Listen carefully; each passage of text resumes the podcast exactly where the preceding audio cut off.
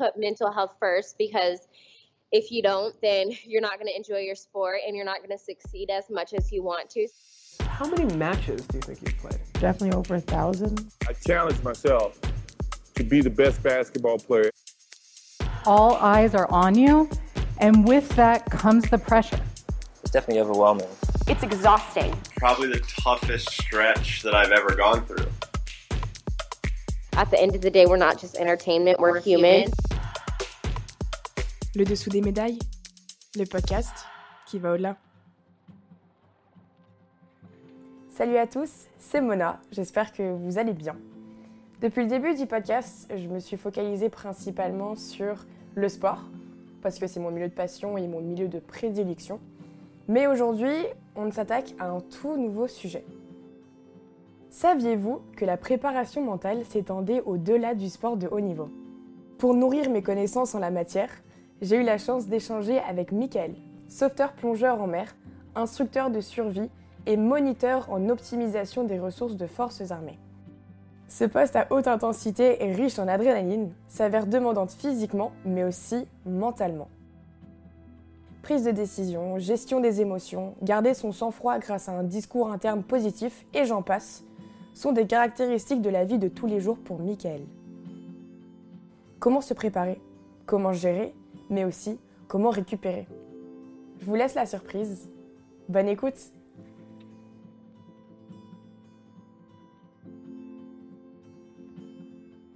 Salut Michael, merci beaucoup d'être avec moi aujourd'hui. C'est un plaisir. Euh, bonjour Mona, bah, le plaisir est partagé. Merci. Et comment vas-tu? Comment ça va? Bah, Très bien, et toi? Ouais, ça va, nickel. Merci beaucoup. Euh, donc, avant qu'on commence un petit peu à parler de, la prépa mentale et tout ce qui incorpore un peu tout ce milieu-là, est-ce que tu peux nous parler un petit peu de ton métier et qu'est-ce que tu fais dans la vie? Eh ben alors, moi, je suis plongeur hélicoptère dans la Marine nationale. Donc, ça consiste euh, en gros à faire le, sauvetage en mer euh, par hélicoptère. Donc, ça peut être du sauvetage en mer sur des, bateaux avec des blessés ou, un bateau qui fait naufrage récupérer des gens dans un radeau de sauvetage. Voilà, ça va être euh, euh, un petit peu tout ça. Et actuellement, j'ai un poste d'instructeur de survie en mer. Ok, c'est trop cool. Comment est-ce que tu as fait ton choix de te rendre là-dedans? Parce que j'avais vu que euh, sauveteur-plongeur, du coup, est devenu une vraie spécialité à part entière en avril 2006. Donc, est-ce que tu as commencé avant ça? Est-ce que tu as commencé après ça? Comment tu as fait ce choix-là? Alors, en fait, euh, il y a un petit, euh, il y a une subtilité. En fait, c'est que dans la marine, c'est pas tout à fait une, une, spécialité. À la base, on est quand même tous techniciens aéronautiques. Mmh euh, et donc, euh, en fait, moi, comment je suis arrivé là C'est que à la base, je voulais être maître nageur. D'accord. Vie civile, normale. Euh, sauf que bah, j'ai pas pu faire maître nageur tout de suite. Étant de fin d'année, je pouvais pas rentrer dans l'école qui allait bien. donc, j'ai fait un BTS en mécanique. Et pendant ma deuxième année de BTS, j'ai découvert euh, la Marine nationale et, des bons recruteurs qui m'ont dit Tiens, toi, tu as des compétences en mécanique, tu voulais être maître nageur, euh, on connaît un métier qui, pourrait te plaire, euh, où justement, bah, je pouvais utiliser mes compétences en mécanique pour faire de la maintenance sur les hélicoptères. Et, et puis utiliser mes compétences de nageur et mon envie de faire du sauvetage en mer, hein, en prenant cette voie-là euh, de, de, plongeur hélicoptère. Ok, donc ils sont un peu venus te, te pêcher euh, dans ton, dans ton pays, c'est hyper intéressant. Et tu m'as dit que vous étiez à peu près une soixantaine pour toute la France, que j'ai vu qu'il y avait aussi une sélection sur dossier et qu'à partir de là, il n'y avait qu'une petite poignée de candidats qui sont invités à suivre les stages de spécialisation. Est-ce que tu penses qu'il faut des prédispositions mentales et physiques pour être formé? Parce qu'ils ont vu que tu étais vraiment intéressé là-dedans, mais est-ce qu'il fallait un certain niveau euh, mental et physique pour euh, pratiquer et s'entraîner à être euh, sauveteur-plongeur Alors, le, le, niveau physique, en fait, on ne demande pas d'être des, des, champions du monde en sport, hein, mais euh, déjà, la base, c'est d'être aquatique. Euh, mmh. Donc, ça, c'est primordial. Euh, et puis surtout, après, c'est de la motivation, énormément de motivation, puisque le, la formation est assez longue. On fait pas mal de, de petits stages euh, qui, qui sont quand même assez physiques qui sont également éprouvants mentalement. Et Mmh. après, bah, il faut être, faut être appliqué, écouter, apprendre rapidement. Parce qu'après, dans le métier, bah, on, on peut avoir des décisions à prendre du tac au tac et, et donc bah, on nous habitue un petit peu à évoluer dans cette situation un petit peu stressante Mmh pour pouvoir réagir correctement le jour J. OK, je vois, bah, c'est hyper intéressant. Et comment est-ce que toi, tu vas exprimer ta motivation, par exemple? Parce que tu dis: «Il faut de la motivation, il faut apprendre vite», mais basé sur quoi? C'est pas de l'apprentissage théorique, j'imagine? Oh, il y a une partie, théorique, hein, évidemment, sur laquelle il faut s'appuyer. Mais après la motivation, bah, c'est, bah, quand on est stagiaire, quand on apprend le métier, la motivation, et ben, c'est peut-être, bah, d'aller au bout, pour avoir cette vraiment sensation de de réussite, enfin la réussite de la formation, du stage, heu et puis ça conditionne en fait tout le reste de la carrière. C'est le métier qu'on va faire, heu, après, heu, le reste de notre carrière. Donc la la motivation, on va la chercher, heu, là-dedans, se dire: «Tiens, heu, ce boulot qui me plaît, je vais me donner tous les moyens pour, pour y arriver» et puis, et puis après, ben peut-être que chacun a des petites, des des petits trucs pour se motiver un peu plus, heu, personnels, mais mais voilà, après ça, ça rentre peut-être un peu plus dans dans la préparation mentale, heu et puis et puis voilà. Non, non, c'est possible, complètement. Mais ça, on va revenir un petit peu après, de toute façon, c'est pas un souci. Mais dans un premier temps, est-ce que tu peux, heu, nous décrire un peu une journée type? Comment est-ce que ça va être organisé? Comment vous allez être cadrés? Alors une journée type, heu, je vais prendre mon cas au centre, d'entraînement La Survie. Mmh. Heu, bah, ça va être, heu, accueillir les les stagiaires. Il faut savoir qu'on passe, heu, à peu près 1 300 stagiaires dans l'année. Ah ouais, Heu, énorme. donc donc on va les accueillir. En général, on a des sessions d'environ, heu, 14-15 stagiaires et donc on va commencer en général par des conférences sur la survie en général, sur le matériel. On va les préparer, tout doucement aux aux exercices, pratiques qu'on va faire, par la suite et donc heu, bah, l'a l'après-midi, après, heu, après le déjeuner, ben, c'est parti, on va dans l'eau et on commence le travail, alors selon les spécialités, ça peut être, ça peut être, un pi un pilote, par exemple, qui va s'entraîner, à survivre à un crash. Donc à sortir de son hélicoptère, ensuite mettre en œuvre ses moyens de secours ou ça peut être, heu, un futur plongeur hélicoptère qui apprend à à sauver les gens, heu heu, à l'intérieur d'une, cabine d'hélicoptère immergée.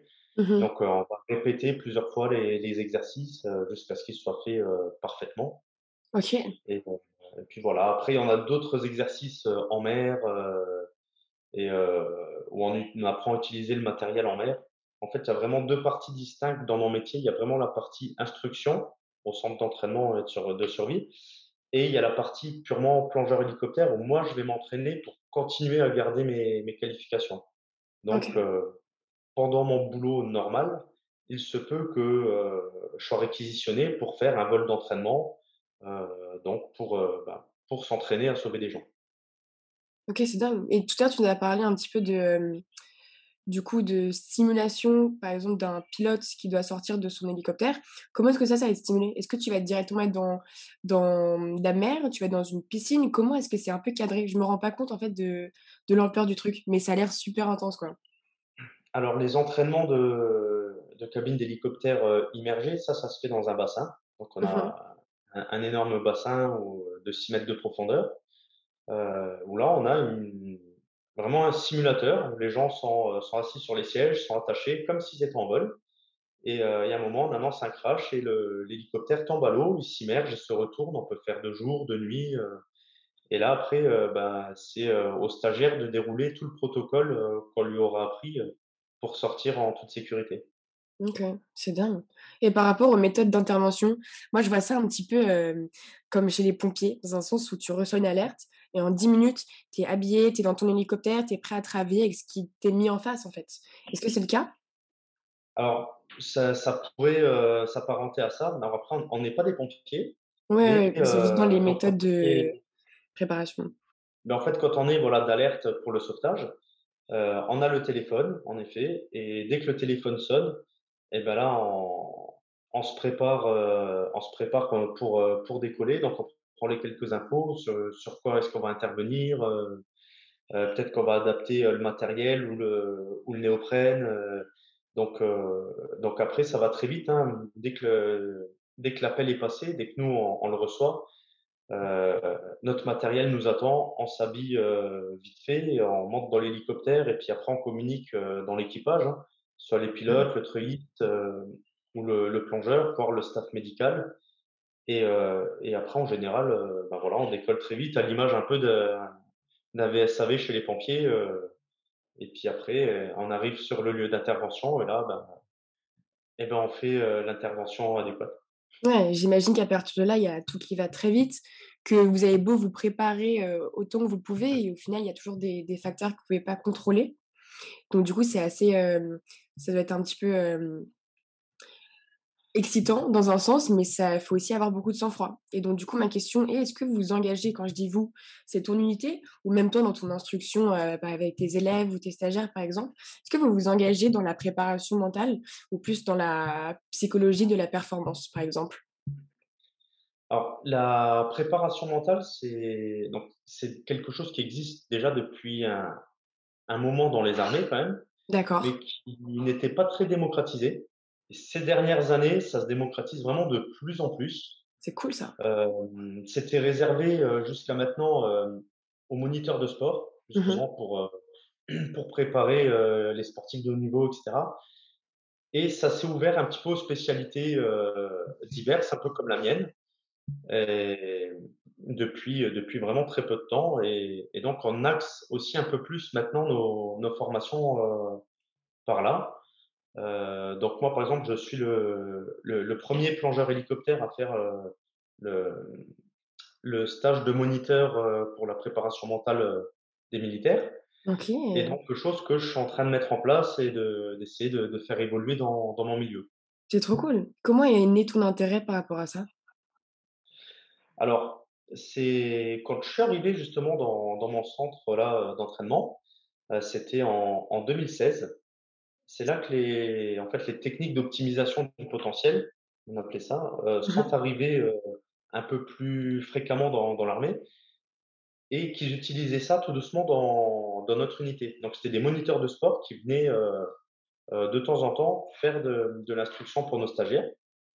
Et quand j'ai découvert ça, j'ai remarqué la plus-value que ça avait auprès de nos stagiaires.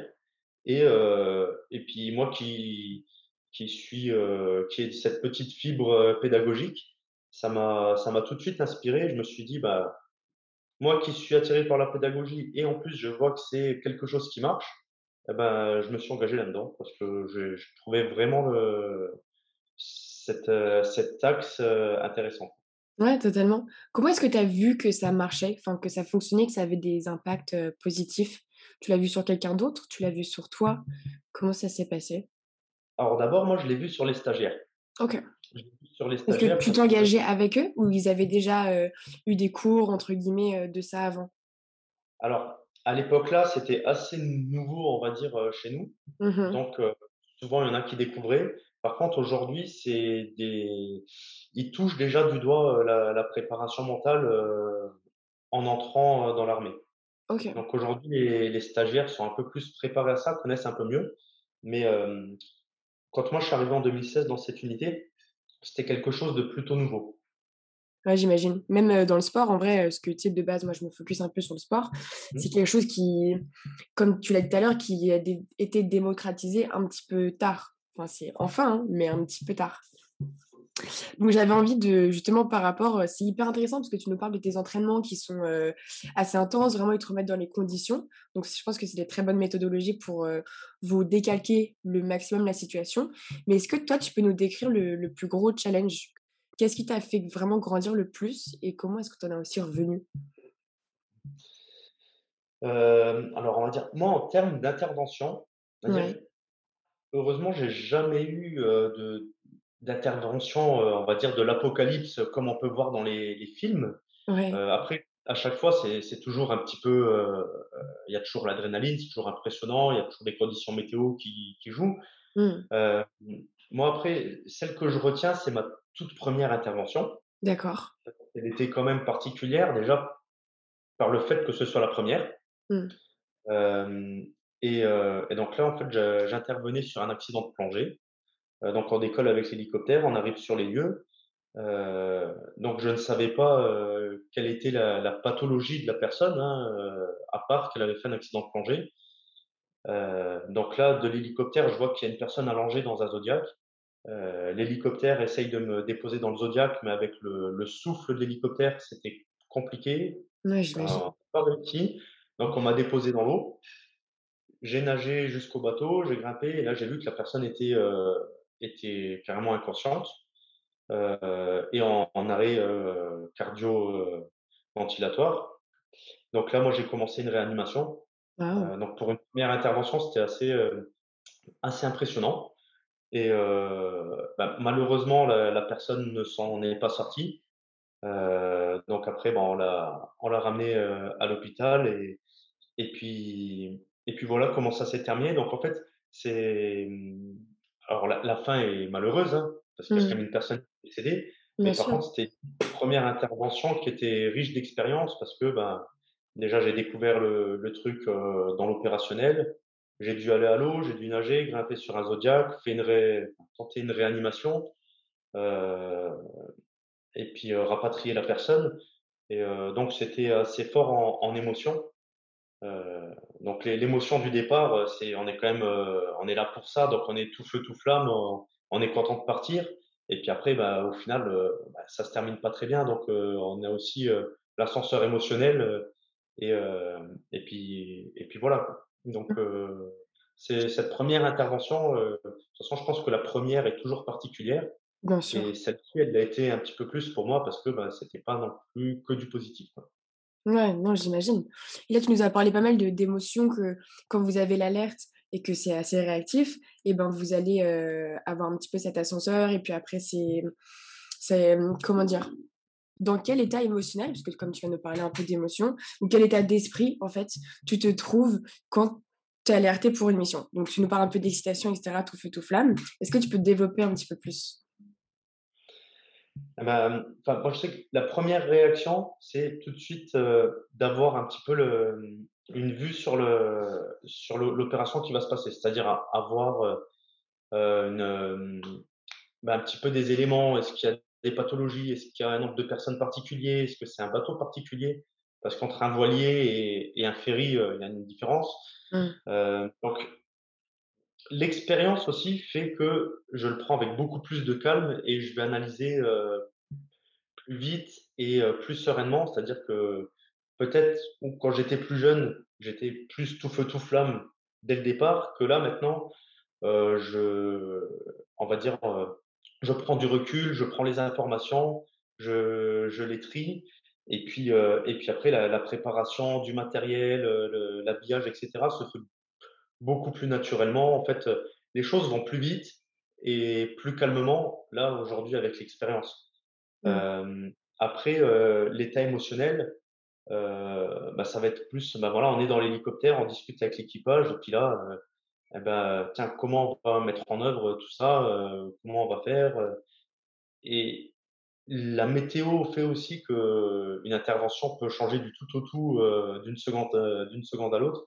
Fait que, ben, on est quand même toujours dans cet état, cet état d'alerte et mais comme on fonctionne en équipage, on a quand même, heu heu, on est attaché, au bout d'un câble, qui est, manipulé par une personne dans un hélicoptère. On a quand même, ce rapprochement un petit peu fraternel, qui fait que, bon, on se comprend et on on sait de quoi on va parler et on se rassure toujours, ensemble. Ouais, mais c'est dingue, tu vois, tu nous parles d'être, à plus de 2000 enfin, attaché au bout d'un fil, j'imagine à une hauteur assez impressionnante qu'on peut même pas imaginer et donc du coup, la confiance doit être un très gros trait que tu dois partager avec tes, heu, avec tes tes collègues, quoi. Mais est-ce que tu t'es déjà senti, heu, sous haut danger? Heu, non, en fait, le le danger, on va pas le je pense qu'on va pas le le voir, heu, directement. Mmh mh. Ça peut arriver, de descendre sur un bateau, heu, donc on peut voir, hein, des fois on est dans l'hélicoptère, on voit le bateau de pêche qui bouge, heu, un peu dans tous les sens et là, à ce moment-là, on se dit: «Bon, ça va être un petit peu chaud, mais bon, heu, ça va le faire». Et donc après, on descend, et puis plus on arrive vers le bateau, et plus on se dit, ah ouais, ça bouge pas mal quand même. Ouais. On est dessus, on se décroche, et puis après, ben, en fait, on est pris par la mission. On dit, bon, euh, où est le blessé, où est le malade? Euh, Et puis après, on, on, on, est pris dans le truc, donc on fait moins attention peut-être au danger, au fait que qu'il y ait un bateau qui bouge euh, beaucoup ou, euh, ou que l'hélicoptère bouge aussi. Après, on est, on est vraiment pris dans le truc. Maintenant, ça reste un, un milieu euh, particulier où, où, le danger, en fait, finalement, il est omniprésent. Le, le fait de voler en hélicoptère, déjà, c'est dangereux. Euh, ouais, mais comme voler en avion. Après, pour nous, c'est assez naturel parce que on prend l'hélicoptère comme on prend le taxi. Euh, donc, donc voilà, ça reste naturel, mais ça reste un milieu qui, qui peut être accidentogène. Ouais. Et euh, après, il y a la, la partie particulière de l'élitreuillage qui est aussi euh, critique. C'est-à-dire? Donc, le, le, fait de, de sortir d'hélicoptère, d'être suspendu okay. au bout d'un câble, euh, il suffit ben, voilà, qu'il y ait une panne euh, au niveau de l'hélicoptère qui fait que ben, ils peuvent être obligés de sectionner le câble et là, on tombe. Mmh donc, ça, c'est un truc qui, qui, pour, qui peut arriver. Euh, voilà. Après, selon les interventions, il se peut qu'on fasse des interventions subaquatiques et là, on bascule en plongée. Donc, on a aussi du matériel de plongée. Et c'est encore un autre milieu qui est aussi, euh, qui, qui, qui, peut être aussi dangereux, quoi. Ouais, bien sûr. Le, danger est présent tout le temps, mais euh, c'est notre job. On est formé pour, euh, on sait ce qu'on doit faire et, et donc, en général, ça se passe bien parce qu'on travaille en toute sécurité. Ça, ça peut arriver, par exemple, une panne euh, où là, ben, il va falloir réagir parce que ben, on n'est pas dans notre situation de confort. Euh, je vais te prendre un exemple. Euh, une fois, je donc j'étais accroché au treuil de l'hélicoptère. Le treuil a une une espèce de panne. il marchait de manière anarchique. Je suis remonté au niveau de l'hélico. Je me suis tenu en fait. faut imaginer je me tenais euh, les, les, bras en l'air en train de, de, tenir la, on va dire le, le cargo pour prêt à, à monter dans l'hélico. Et là, le câble, le câble s'est mis à se dérouler entièrement. Ouais, et en fait, euh, si je me lâchais, je tombais quoi. Parce que tu le tenais de tes mains, juste avec tes mains? En fait, je tenais l'hélicoptère euh, comme ça, là, euh, ah. accroché au câble, tac, je me tenais prêt à, à, à grimper. Hein, il fallait que le, le treuil monte encore d'un mètre. Wow. Et donc, je me tenais comme ça, et là, d'un coup, le treuil s'est mis à descendre, et si je, en fait, là, si je me lâchais, je tombais complètement. Euh, et donc, ça, c'est une situation qui est, qui est particulière. Tu disais quoi dans ta tête? Tu te parlais un petit peu à toi-même? Tu te ressentais Non, en fait, là, je, je, regardais mon pote qui était treuilliste, euh, euh, et puis, en fait, on se comprend tout de suite. Hein, bon, il me regarde, il dit, bon, ben, c'est pas le fonctionnement optimal. Moi, je le regarde de, avec un air qui dit ah non en effet c'est pas une situation optimale. Et euh, et puis bah j'ai tractionné comme je pouvais. Lui il m'a il m'a pris les bras et il m'a rentré à l'intérieur. Et puis euh, mmh. et puis voilà ça a été quand même assez rapide. Mais euh, bizarrement à ce moment-là je me suis pas dit ah mince je vais tomber quoi. Okay. je me suis plutôt dit bon allez on va faire en sorte que je monte ah, c'est fou. Tu as l'air vachement d'être dans, ta bulle et d'être, d'automatiser un peu tout. Là, tu nous parlais du fait que tu ressentais pas trop le danger, alors qu'une personne, rien qu'en vous regardant, sentirait le danger une fois mille.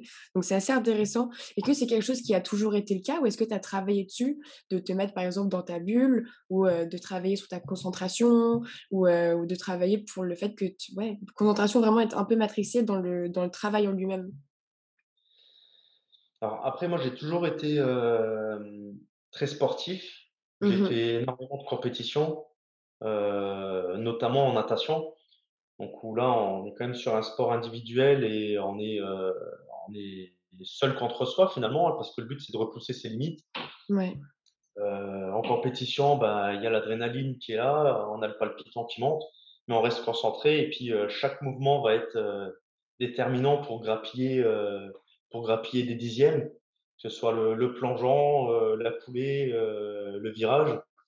Et donc, en fait, c'est vrai que j'ai toujours été habitué depuis, depuis tout petit à, à vraiment être dans, dans cette bulle-là et, et, à automatiser euh, ben, tous ces gestes. Euh, euh, voilà, que ce soit les doigts de pied sur le plot de départ, et jusqu'à la, jusqu'à la fin de la course avec la- le bon mouvement de bras qui va me faire grappiller peut-être un dixième. Ouais, totalement. Tu as une technique particulière euh, quand tu entends l'alerte pour euh, te concentrer et te mettre dans le bain et mettre un peu te- ta casquette de sauveteur-plongeur? Ou est-ce que c'est vraiment Alors, naturel pour toi? ça se fait, on va dire maintenant plutôt naturellement, mais je sais que moi j'ai mes petits trucs, euh, j'ai mes petits automatismes euh, à la manière un petit peu euh, d'un tennisman euh, qui va, euh, qui va faire rebondir sa balle euh, six ou sept fois ou euh, Mmh. le Nadal voleur. avec ses petits tics de d'oreilles, machin. Et c'est quoi du coup tes petites, heu, habitudes, tes petits automatismes? Alors, euh, bah, moi, par exemple, euh, ça va être euh, quand je suis dans l'hélicoptère, hop, bah, je me redresse, je me calme, je fais une bonne respiration là, euh, relaxante, hein, où je souffle bien. Je vérifie ma, euh, sur ma brassière ma bouteille. C'est c'est un truc, je sais qu'elle est là, hein, je sais qu'elle est bien mise, mais je, à chaque fois, j'ai la main dessus et voilà, c'est comme ça. Et si je le fais pas, je vais me dire, il y a un truc que j'ai pas fait. Et, et en fait, c'est ces petits gestes-là ben, qui me permettent de vraiment me mettre dans ma bulle. C'est que je m'assois, je m'attache, ok, je, refais, je recale un petit peu euh, tout ça dans la tête. Euh, je me, je me relaxe parce que bon, ben, plus on est zen et, plus, ça- et mieux ça va se passer. Mmh et puis voilà, c'est, comme ça que je me conditionne. Après, bah, ça, c'est par exemple quand je vais m'installer. Maintenant, euh, je vais me mettre à la porte euh, de l'hélicoptère prêt à descendre. Et bien là, je vais faire plutôt, moi, euh, par exemple, une respiration dynamisante, euh, taper là, un petit peu, me dire, allez, Mike, tu vas, c'est parti. OK. Un petit boost. Est-ce que, hein, le discours interne, c'est quelque chose, que tu utilises pas mal? Tu parles souvent à Ouais, toi-même? moi, je, je, je l'utilise euh, voilà, dans, dans ce, ce genre de situation. Ouais, je suis là et je m'automotive. OK, c'est bien, c'est cool. Et ça, tu l'as développé tout seul, du coup? Ça, je l'ai, développé tout seul. OK, comme un grand. C'est top. Non, c'est trop cool. Donc du coup, là, j'ai donné 3 dimensions de psychologie de performance sur lesquelles on peut travailler afin d'optimiser nos capacités. Donc c'est, mmh, je t'en donne 3, mais parmi, heu, des des enfin, beaucoup, beaucoup. Je t'en ouais, donne 3 parmi tant d'autres. Du coup, il y a la confiance en soi, la gestion des émotions, on a un petit peu abordé ce sujet-là aussi, et l'automatisation du mouvement. Selon toi, lequel est le plus important dans ton métier? Euh, je dirais presque sans hésiter la, la gestion des émotions. OK. Pourquoi? Pourquoi? Eh ben parce que euh, quand on arrive pour sauver une personne, donc on est le, nous on est le- justement la première personne que les gens vont voir.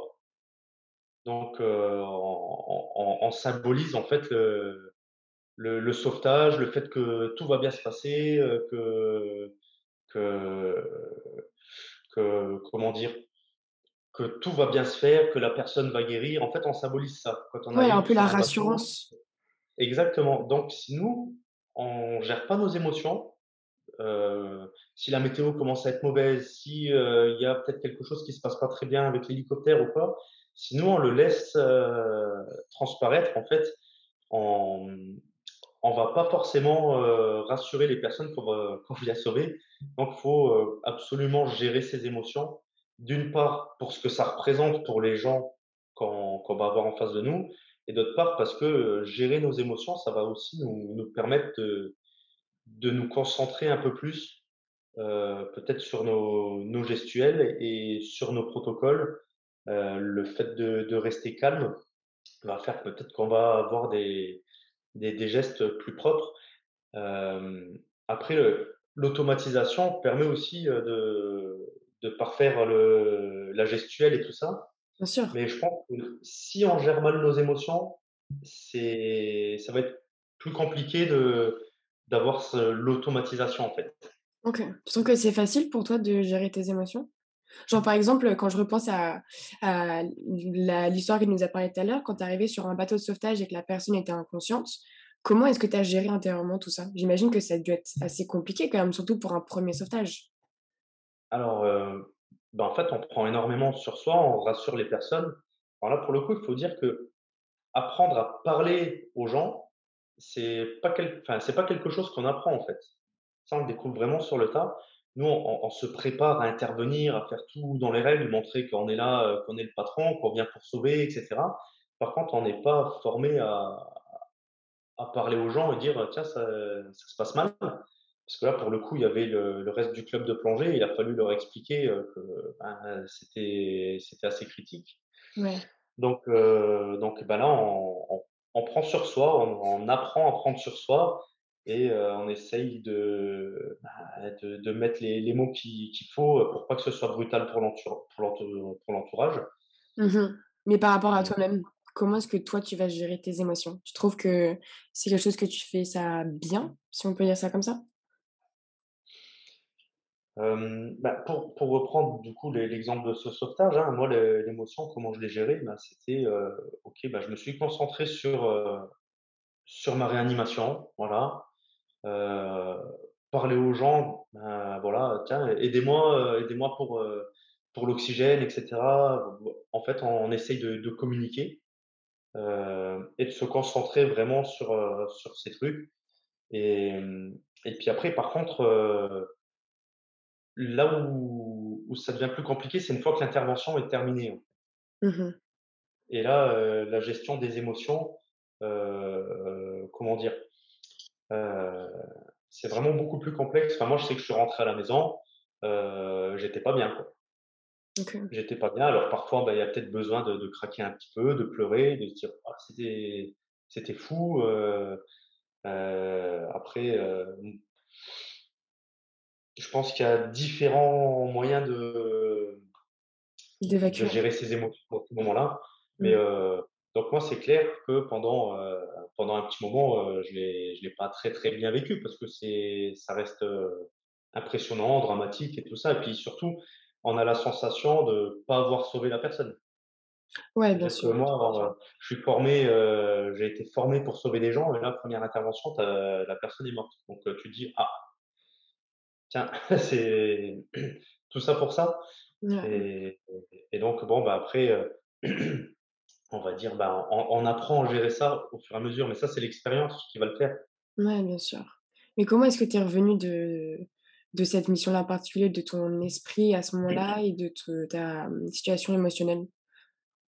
Du coup, de ta première mission Eh ben, euh, comment on s'en remet? Ben, avec les collègues, ben, on discute, on en parle, euh, et puis on se rend compte que finalement, euh, on n'est pas, on n'est pas un cas isolé. C'est-à-dire que ben, j'ai d'autres collègues qui ont fait euh, des interventions du, du style, des, des trucs euh, même pires. Et, et, là, après, ben, le, le fait d'en parler, de, de, se libérer un petit peu de tout ça, et ben, euh, ça permet de, de, rebondir aussi. Et, et puis, de toute façon, on n'a pas le choix parce que si le lendemain il faut repartir sur un, une intervention, ben, il faut euh, hop, se, forma, se reformater et repartir à zéro et sur des bonnes bases pour euh, faire en sorte que l'intervention qui suit se passe bien. bien et sûr. ça passe comme ça.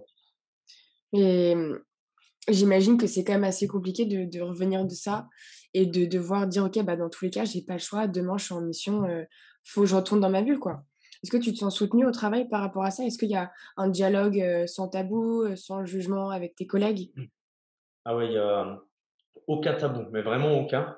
Parce qu'on a tous fait des interventions euh, qui peuvent être euh, dangereuses ou dramatiques.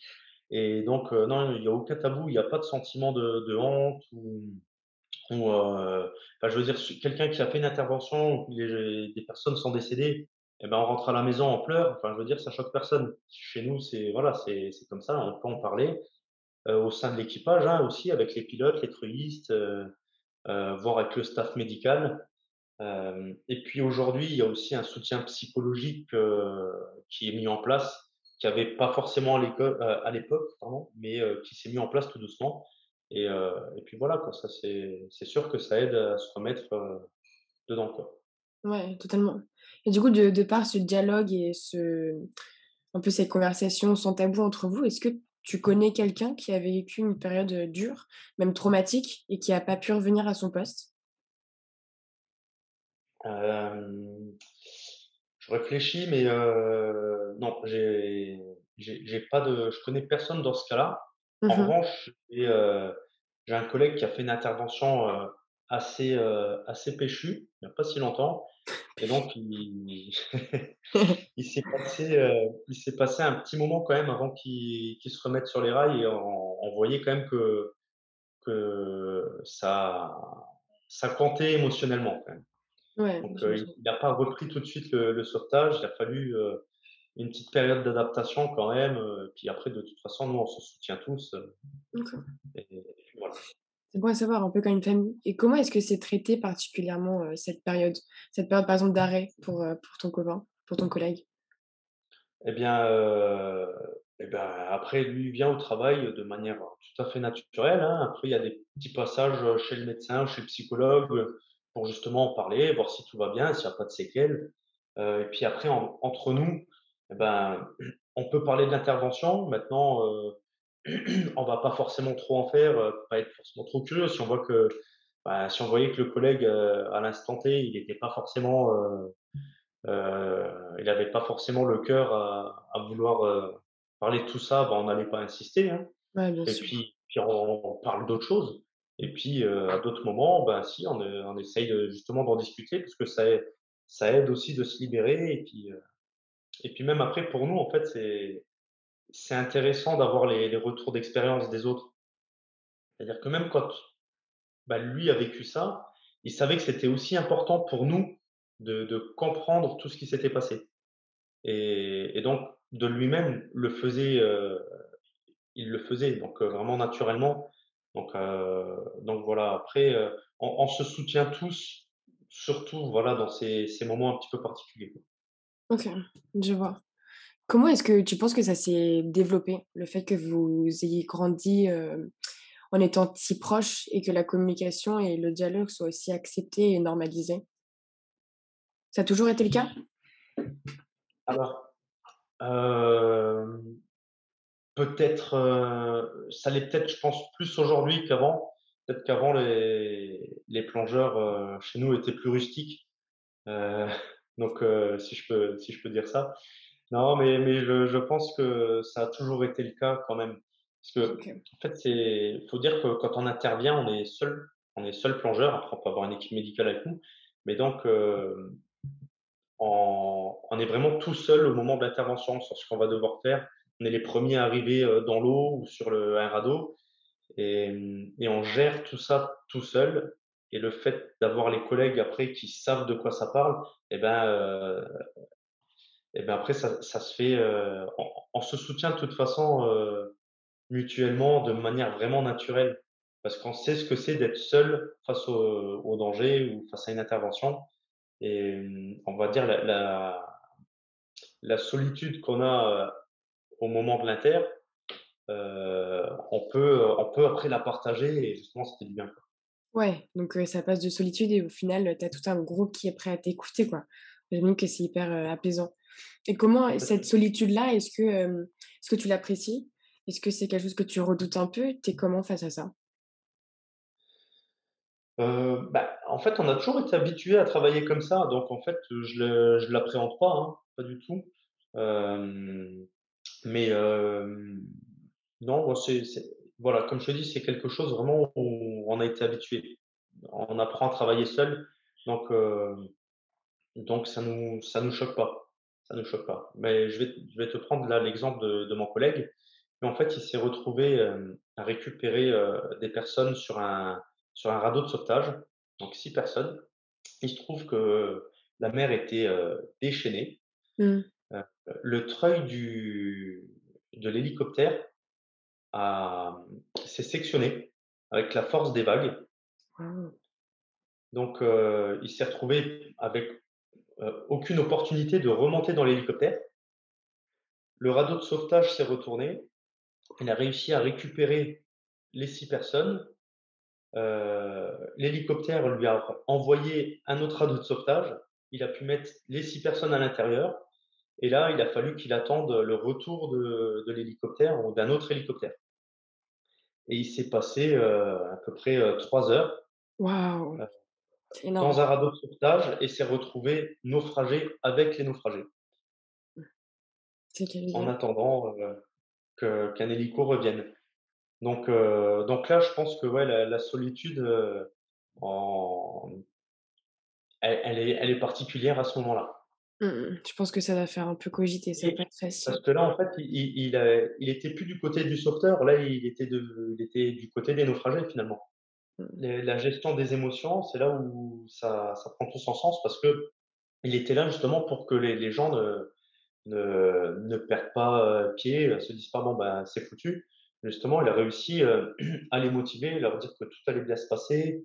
Donc il m'a raconté, hein, pendant les 3 heures, heu, et ben, ils discutent, ils chantent des chansons, voilà, il s'est retrouvé à animer, le radeau de sauvetage dans une mer déchaînée. OK, c'est sympa. Je fais tourner les serviettes, heu, en plein milieu du truc, quoi. Voilà. Et c'est dingue quand même. Et dans des situations comme ça, en fait, heu, j'imagine que forcément tu t'es posé la question de: «Moi j'aurais réagi comment?» mais on peut jamais, heu, vraiment s'imaginer comment on peut réagir là-dedans. Donc je vais te poser la question de quand tu es dans une situation de danger, même si tu as beau ne pas trop les les percevoir ou les ressentir à une échelle assez haut placée. Quand tu es dans une situation de danger, comment est-ce que tu vas réagir? Parce qu'il y a des études qui montrent qu'il y a 3 types de réactions, donc les 3 F, donc fight, flight, frozen, donc c'est genre tu combats, alors tu freezes sur place, alors tu vas t'échapper en courant, par exemple. Mais dans des moments où tu es face à l'action et que tu as pas 36 000, heu, façons de de de réagir, comment est-ce ou en tout cas de 36 000 façons de, de s'échapper, comment est-ce que toi tu vas réagir? Notre rôle, hein, de toute façon, on est formés, bah, c'est pour combattre, hein. De toute façon, c'est pour faire face, heu, ben, justement au danger, hein. On se prépare à ça. Alors, tous mes collègues, on s'est tous posé la question, heu, quand on a eu le retour d'expérience, heu, là du cas du radeau de sauvetage, on s'est tous dit, «Tiens, comment j'aurais réagi? Qu'est-ce que j'aurais fait?» et ben, justement, le fait d'entendre son retour d'expérience, je sais que peut-être la chanson, c'est quelque chose que j'utiliserai, si un jour ça m'arrive. Donc, heu, bah, on se nourrit de tout ça pour justement s'armer pour combattre face, heu, à à une situation, heu, qui est qui qui peut être stressante comme ça. Hem, maintenant, c'est sûr que là, aujourd'hui, je peux pas savoir comment je réagirai demain. Mais, mais mais voilà, après, de par notre formation, on on est, censé pouvoir quand même, réagir, de manière, heu, on va dire, heu, positive ou en tout cas tout faire pour que pour la réussite de la mission. Mmh. OK. Tu nous as parlé là, heu, tout de suite de, combattre. C'est quelque chose qui m'intéresse un peu parce que c'est j'ai pas trop l'habitude de penser comme ça, de combattre quelque chose, plus de d'aller dans le sens d'eux et de travailler avec, tu vois? Du coup, c'est quoi ta meilleure façon, enfin ton tips en fait pour combattre? Comment toi, est-ce que tu t'es appris à combattre les choses? Et ben, étonnamment, je pense, je sais enfin, je sais pas si c'est étonnant, mais moi, aujourd'hui, j'essaye de mais en fait, pour combattre, de moi, de de me calmer, en fait. De de me recentrer su sur moi-même et et puis de vraiment de de me reconcentrer sur ma mission et puis ensuite, une fois que je me suis vraiment calmé et et que et là, je je commence peut-être à réfléchir un peu plus, un peu plus vite et heu, à essayer d'avoir, ben, toutes les les bonnes réactions, quoi. Donc après, combattre, c'est peut-être un terme, qui vient de ma déformation un peu militaire, hein, mais heu, mais voilà, c'est faire face, hein. Ouais, non, totalement, c'est ça. Et donc du coup, pour te calmer et te concentrer sur ta mission, tu vas utiliser, comme tu nous as parlé tout à l'heure, par exemple, de la respiration, un peu de la cohérence cardiaque, c'est comme ça que tu vas que tu sens que ça t'apaise et que ça te remet dans ta bulle? Oui, ouais, complètement. Moi, c'est quelque chose qui marche très bien avec moi. Trop cool. Bah, je suis contente que tu aies trouvé ça, hein. C'est pas donné à tout le monde. C'est trop cool. J'avais vu un témoignage d'un plongeur, d'hélicoptère qui s'appelait Sylvain, qui terminait, sa formation et qui regrettait pas son choix et il dit, je le cite, hein: «Ce qui me plaît le plus, c'est le sauvetage, travailler sur des hélicoptères, embarquer sur des navires, c'est tout un ensemble et puis on se lève le matin en se disant qu'aujourd'hui, on va peut-être sauver une vie». C'est qu'est-ce que toi tu préfères dans ce métier? Alors le le le cœur de notre métier, c'est de sauver des vies, hein. C'est voilà, si on fait ce métier-là, c'est pour sauver des vies. Mmh. Heu, hem, donc heu, donc je pense que oui, c'est ce que je préfère, hein. C'est le côté, ben, c'est le côté un peu gratifiant du métier, c'est de se dire: «Tiens là, bah, ce que j'ai fait, heu, ça a vraiment servi à quelque chose, c'est concret». On a le le contact avec la personne, hem, donc heu, ouais, c'est vraiment ce ce côté-là du métier, heu qui, qui va prédominer chez moi. Et puis, ben, comme l'a très bien dit Sylvain, il y a aussi d'autres facettes du métier, comme l'embarquement sur des, des, navires. Et là, les missions vont être, vont être différentes. Et ça, ça nous anime également. Hein. Mmh. Maintenant, la raison première pour laquelle on, on devient plongeur hélicoptère, c'est vraiment pour faire du sauvetage. Ok. C'était ta motivation derrière? Tu as un peu ta raison de te lever tous les matins, d'engager dans cette formation? Ah oui, complètement. De, toute façon, euh, c'est, je pense que vraiment tous les plongeurs hélicoptères euh, se sont lancés là-dedans pour ça. Ok, c'est intéressant. Je voulais te demander, est-ce que tu trouves, et en ton opinion et aussi factuellement, est-ce que les femmes ont leur place dans cette unité-là, par exemple? Est-ce que vous êtes entouré de femmes? Est-ce que les femmes qui travaillent avec toi sont bien intégrées? Est-ce que c'est accepté? Alors, c'est de plus en plus, hein, on va dire que les femmes dans l'armée, c'est la féminisation de l'armée, c'est quelque chose qui est quand même plutôt récent. Aujourd'hui, dans la marine nationale, on a à peu près, si je dis pas de bêtises, 15% de femmes, ce qui reste un petit pourcentage. Mmh Mais donc, il, faut se dire aussi que c'est une armée qui a été féminisée quand même assez tard. donc 15%, c'est sûr, c'est pas beaucoup, mais l'objectif à moyen long terme, c'est de faire du 50-50. Bah donc là, je parle vraiment de la marine en général. Donc on en retrouve dans tous les métiers. Et, et donc nous, dans, sur la soixantaine de plongeurs hélicoptères que nous sommes, il y a une fille, euh, donc qui est très bien intégrée, qui a fait euh, les tests comme, euh, comme les garçons. Je veux dire, il n'y a, il a pas de, de, problème particulier à ce niveau-là. Par contre, pourquoi on en a si peu? Je pense que c'est aussi parce que certaines n'osent pas. Voilà. Se disent que, que c'est peut-être un métier. alors peut-être que certaines pensent que c'est un métier réservé aux hommes. C'est par principe, je ne sais pas. Et, et d'autres n'osent pas parce que peut-être elles pensent qu'elles n'ont pas les capacités physiques, mais on a bien la preuve que, que c'est tout à fait possible. Mmh. Donc moi j'encourage j'encourage n'importe quelle fille à tenter le, cours si elle en a l'envie et si elle s'en sent capable. Hein. Il y a vraiment, nous en tout cas, moi, je prends maintenant du, côté des instructeurs. Je veux dire, on n'a aucune réticence euh, à ça. Au contraire. Ok, tant mieux. Mais euh, peut-être qu'elles n'osent pas aussi parce qu'elles ne sont pas vraiment mises dans ce chemin-là. quoi. Elles sont pas vraiment orientées là-dedans euh, ou même mis en, mis en confiance par rapport à ça. quoi. Moi, je sais que dans mon école, on a beaucoup eu de, de journées, je sais pas, de disposition à l'armée, etc., que ce l'armée de l'air, de terre, etc. Et c'était toujours tourné vers les mecs, quoi. C'était vraiment jamais tourné vers, vers les femmes. Du coup, c'était un petit peu frustrant. Mais ça me fait plaisir d'entendre que dans les unités dans lesquelles tu travailles, c'est accepté, c'est pas recommandé, mais ce serait naturel pour une femme de se diriger là-dedans. Quoi. C'est rassurant quand même.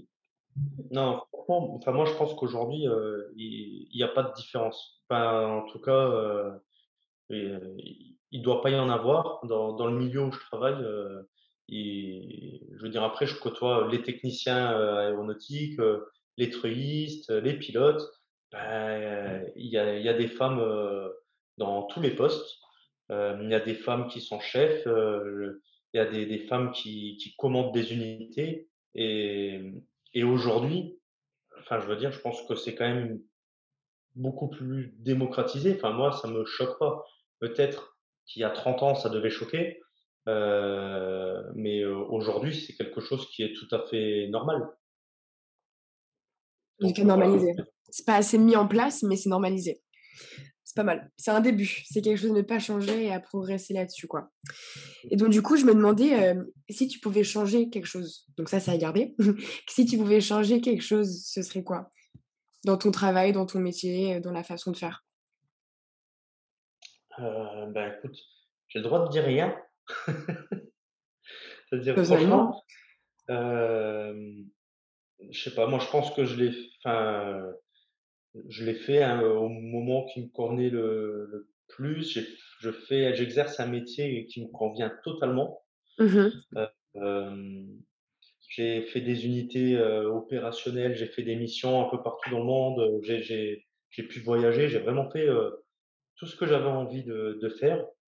j'ai fait du sauvetage, j'ai eu de tout, hein, des, des, trucs heureux, des bonnes interventions, comme des interventions un peu moins heureuses. Mmh j'ai eu l'occasion de vivre un petit peu de tout. Aujourd'hui, je suis plus du côté de l'instruction. C'est une autre facette du, du, travail. Plus là où je me suis orienté un petit peu vers la préparation mentale.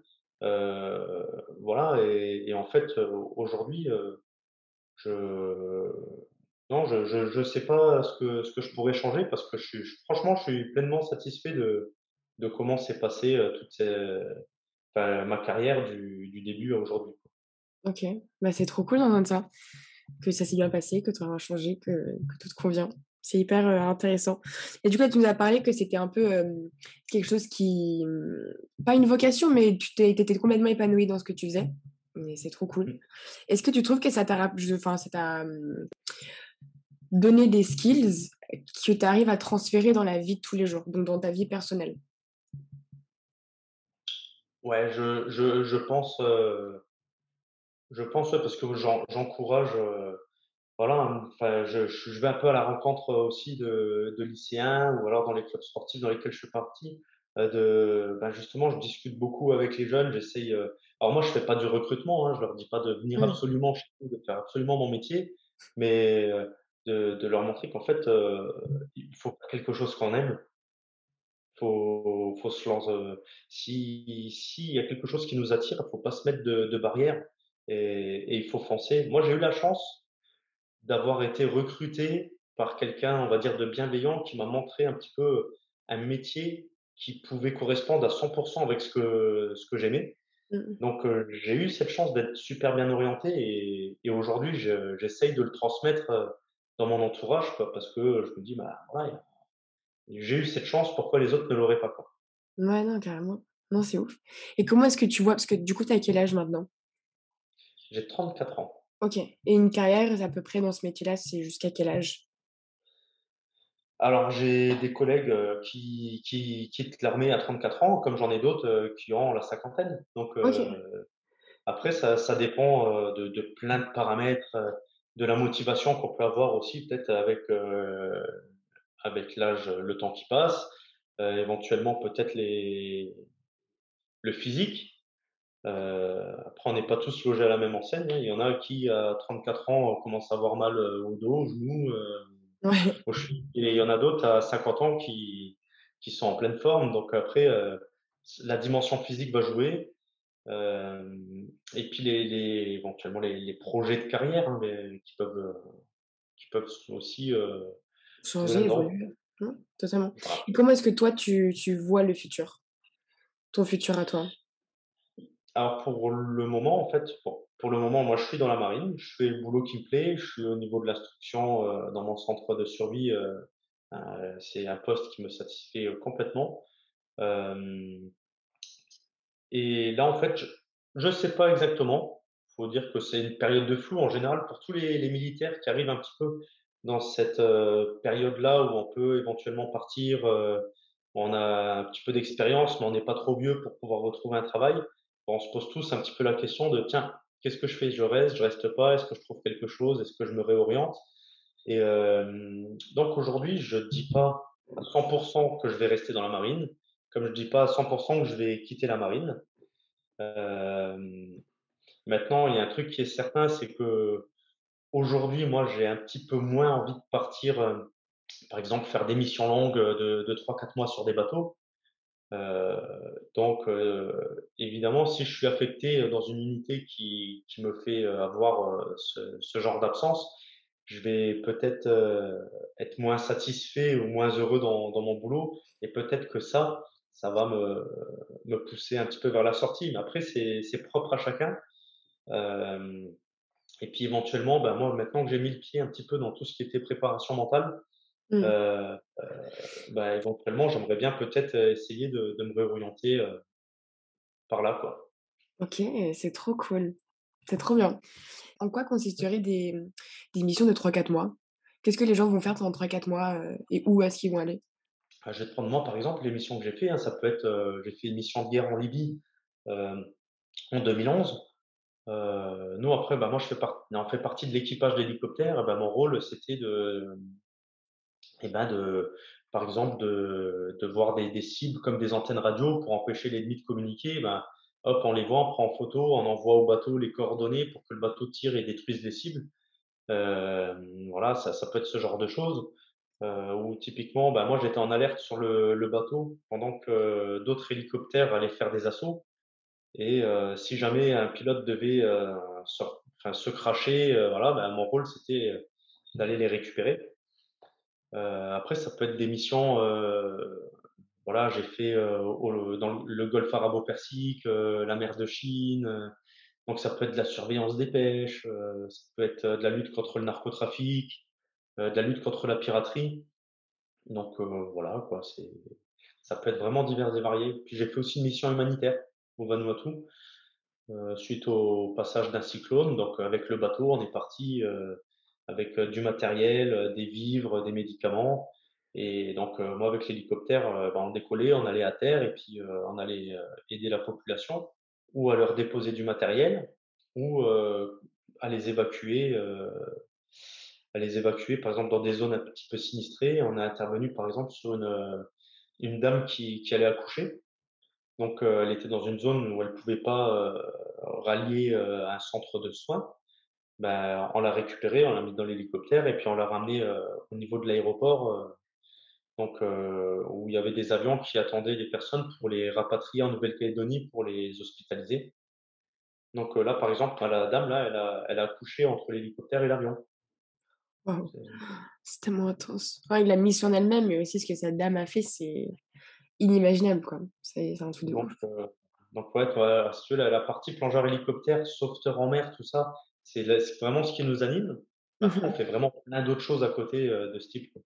Ouais, OK, je comprends. Tu dirais qu'en moyenne, tu as combien de missions par semaine? D'intervention? Ouais, Heu, en fait, c'est vraiment très, très aléatoire. Il peut se passer un mois où il y a pas d'intervention OK. et puis il peut se passer 2 semaines où ça intervient tous les jours, quoi. Ça, c'est vraiment super aléatoire. Ouais, c'est fou. Tout à l'heure, je t'avais donné 3 dimensions, de psychologie de performance, dont la confiance en soi, la gestion des émotions et l'auto l'automatisation du mouvement. Je t'avais demandé après laquelle tu trouvais qui est enfin, selon toi, laquelle était le plus important dans ton métier et maintenant je te pose la question de lequel est-ce que toi, tu aimerais renforcer? Mmh, alors après, ah, je vais dire l'automatisation, Ouais, ça permet de d'être peut-être plus fluide, on va dire, dans dans nos gestuels et le fait d'automatiser, heu, voilà, là, on va on va réfléchir beaucoup plus vite et là, moi, je vais le voir plutôt, heu, aussi du du côté, heu, pédagogique, heu, instructeur dans mon centre de survie où là, nos stagiaires, en fait, ils vont devoir dérouler des protocoles dans des situations stressantes. C'est-à-dire qu'il faut les imaginer attachés, ouais, dans une cabine d'hélicoptère qu'on va immerger, à 3,50 m. On va les retourner, on va les mettre de nuit. Donc il y a vraiment cette, heu, cette partie très heu, on va dire, heu, anxiogène et là, dans malgré, tous ces facteurs anxiogènes, on va leur dire on va leur faire, dérouler un protocole. C'est-à-dire, je vais me tenir comme ça, je vais ouvrir la porte, je vais enlever mon cordon radio et en fait, ils vont devoir dérouler tout ça et automatiser tous ces gestes. d'accord. Et le le but, c'est vraiment que le jour où ça leur arrive, bah, tous ces gestes-là se fassent vraiment naturellement. Mmh. Et et du coup, l'automatisation dans notre métier, je pense que c'est vraiment super important. Et donc là, je je te parle du du point de vue instructeur, mais il y a aussi le le côté, heu, utilisateur. Moi, en tant que plongeur, et ben, heu je vais avoir des automatismes, heu, quand je vais arriver sur une personne, sur un naufragé et ben, de, heu, la remonter de telle manière, l'utilisation de mon matériel, ça va se faire de manière, automatisée, hein, voilà. Donc c'est vraiment, un un facteur, important et et donc voilà, il faut faut vraiment maîtriser. Pour maîtriser une situation, je pense que pour maîtriser son matériel, la situation, il faut vraiment automatiser. OK. Et ça, c'est quelque chose que tu aimerais renforcer, du coup? Ouais et c'est quelque chose que je renforce déjà dans mon unité avec les stagiaires D'accord. vraiment on va faire euh, des, des séances de répétition mentale euh, où on va essayer, euh, donc sans être sous l'eau, hein, de, de vraiment répéter les gestuels et se mettre dans les, les conditions. Ok, super intéressant. C'est trop cool que tu incorpores ça dans ta nouvelle façon un peu de d'éduquer la prochaine génération qui viendra après, quoi. C'est cool de mettre du poids là-dessus. Du coup, généralement, pour finir et clôturer un podcast, je demande tout le temps euh, une question, la fameuse question. Du coup, c'est euh, si tu pouvais remonter dans le temps et te donner un conseil, ça serait lequel? Euh, ça serait lequel? Eh ben, je me dirais, ben, fonce. Je sais pas. Non, non, ben, parce que